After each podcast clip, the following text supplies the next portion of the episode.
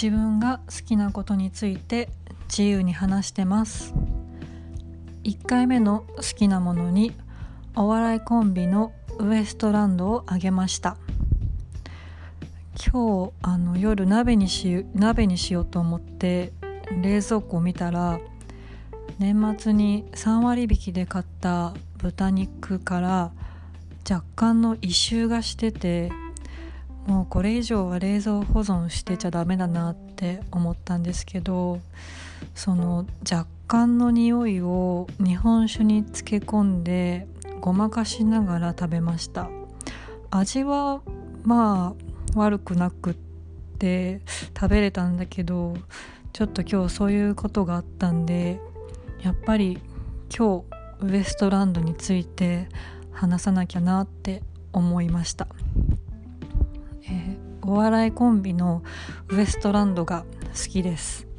あの彼ら去年2020年の m 1の決勝に行けて私はすごい嬉しかったんですけどあの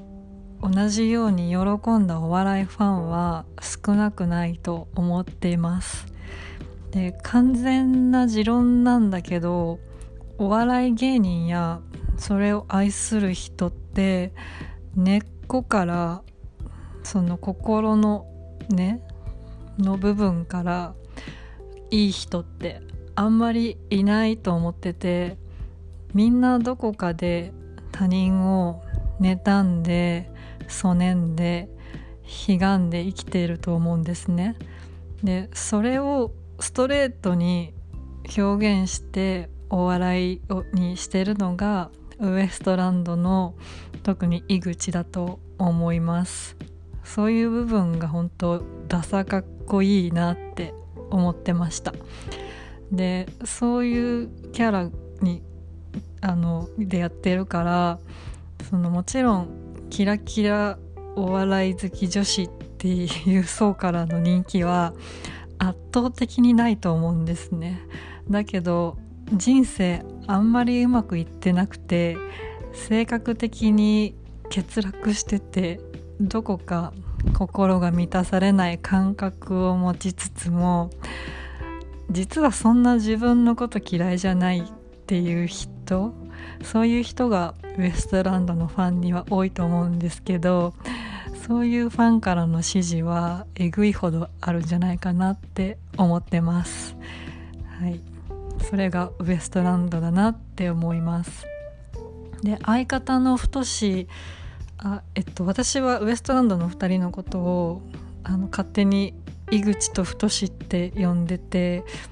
呼んでてってなんか友達同士でウエストランドの話をすることってまあないんですけど 自分の中で井口と太って言ってるので以下そうやって呼ばせてもらうんだけどあの太についてはのファンは甘やかしすぎてるんじゃないかなと思ってて太は一向に漫才がうまくならないですよね。持論ですよ。でもうまくならないと思ってて。でもそのうまくない太がファンはたまらなく好きなんだと思うんですね。あのウエストランドの漫才って完璧が似合わないと思っててそのどこか凸凹してていびつな形の漫才がウエストランドだなって思っています。で m 1なんだけどもう決勝出場が決まった瞬間からもうファンは結構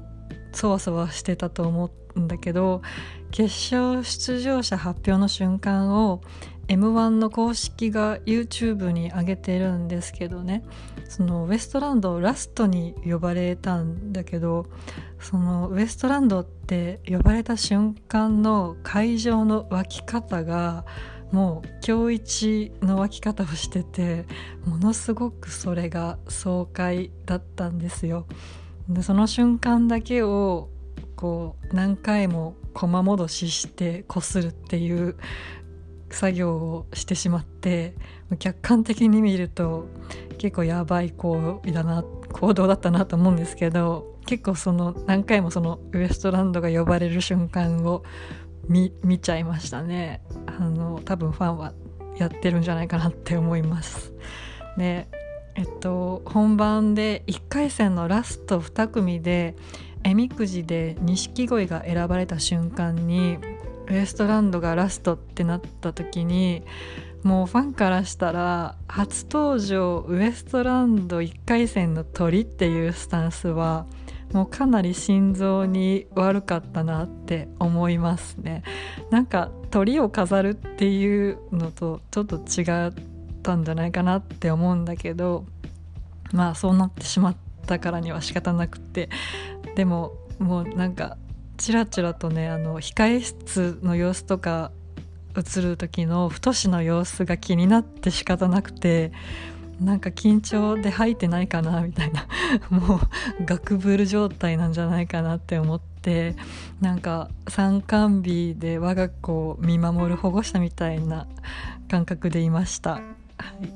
でえっと1回戦のネタは本当最高だったなと思いますね。最初が太の不倫したいなっていうセリフから始まるんだけどなんかもうこのご時世不倫したいなっていうのから始まるのってめちゃめちゃ良くないですか？なんかもうなんか正統派漫才大好きそうっていうのをドン引きさせるその出だしのその不倫したい発言って。ねなんかいいですよね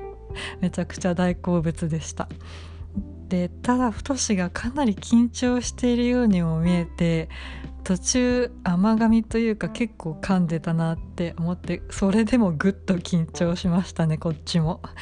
で漫才はあの見てもらったことを前提で話すんだけど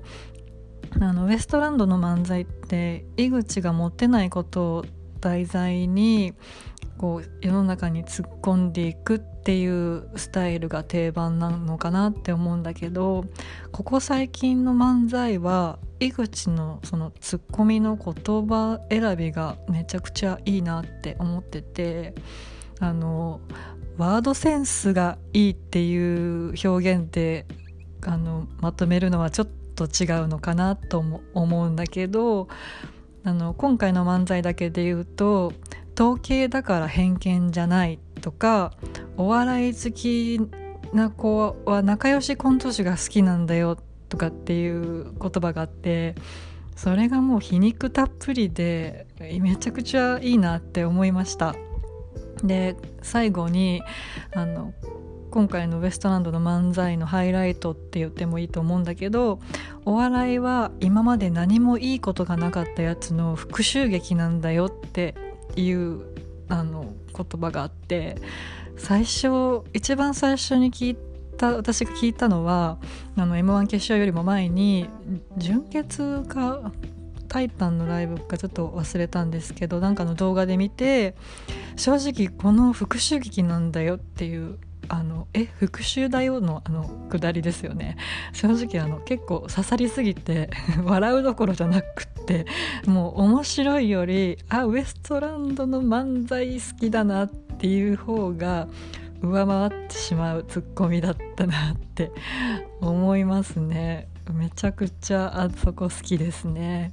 で今回あの m 1で決勝のオンエア前からあの公式公式の YouTube が盛り上げてくれる盛り上げるための煽りの V っていうのを結構作ってくれててでそれがめちゃくちゃかっこいいんだけど Creepy Nuts の「板の上の魔物」っていう曲が使われててなんか予選からの様子をあの撮ってあの編集してる動画があるんですけどもうその動画自体がめちゃくちゃかっこいいので多分 m 1を待ち望んでる人たちは何回か見たんじゃないかなって思うんですけどでその曲の中で「つまらねえ俺の人生はつまらねえかならば全部ここに置いてくから心してくらえ」っていう歌詞があるんだけどなんかこの歌詞がウエストランドの復讐っていう、まあ、今回の漫才に重なって聞こえるんですよね。なんかめちゃくちゃいいですよね。だからあのお笑いは今まで何もいいことがなかったやつの復讐劇なんだよっていうねこのパンチラインをいつか Creepy Nuts に書いたあの書いたリリック で曲出してほしいですよね。あのその曲に乗せられたあの何の感動の絵もなく仲良しコント師好きのお笑い女子から批判めっちゃされるような ウエストランドのアナザーストーリーがいつか見たいなって思いますね。うん、ウエストランドもっと売れてほしいなって思います今年。であの最後にね今回ウエストランドについて話す上で m 1の漫才も含めて彼らの漫才やブチラジっていうあのラジオ風コンテンツを聞き直したんですけどあのその作業をしている間に何度もトイレに行きたいな行きたくなったんですよ。のでトイレって副交感神経っていう神経かなが優位になった時にあのつまりリラックスしてる時の行為だっていうのをあの学生時代生物の授業で学んだことがあるんですけどなんかウエストランドのお笑いはそういう緊張感も持たずに、まあ、m 1はちょっと緊張しちゃったんだけど普段の部分ではなんか緊張感持たずに見れる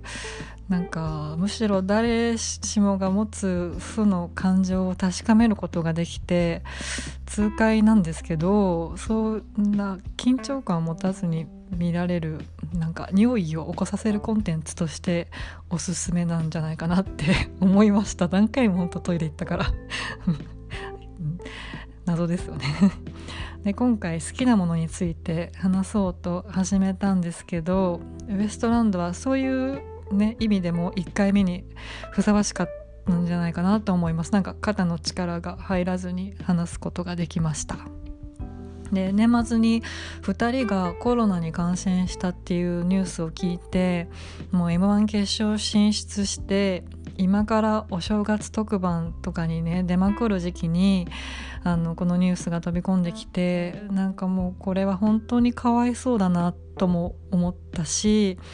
うん、誤解を恐れずに言うのならばなんかそういう不運もウエストランドっぽいって思っちゃいましたね。もう早くあの良くなって2021年はあのもっと活躍してほしいなと思います。テレビでねあのウエストランドの2人見たいし太志があのなんか絡まって頑張ってるところとかも見たいですね。応援してます本当で今度あのブチラジについても話したいなと思ってます。今回はウエストランドについて話しました。以上です。終わり。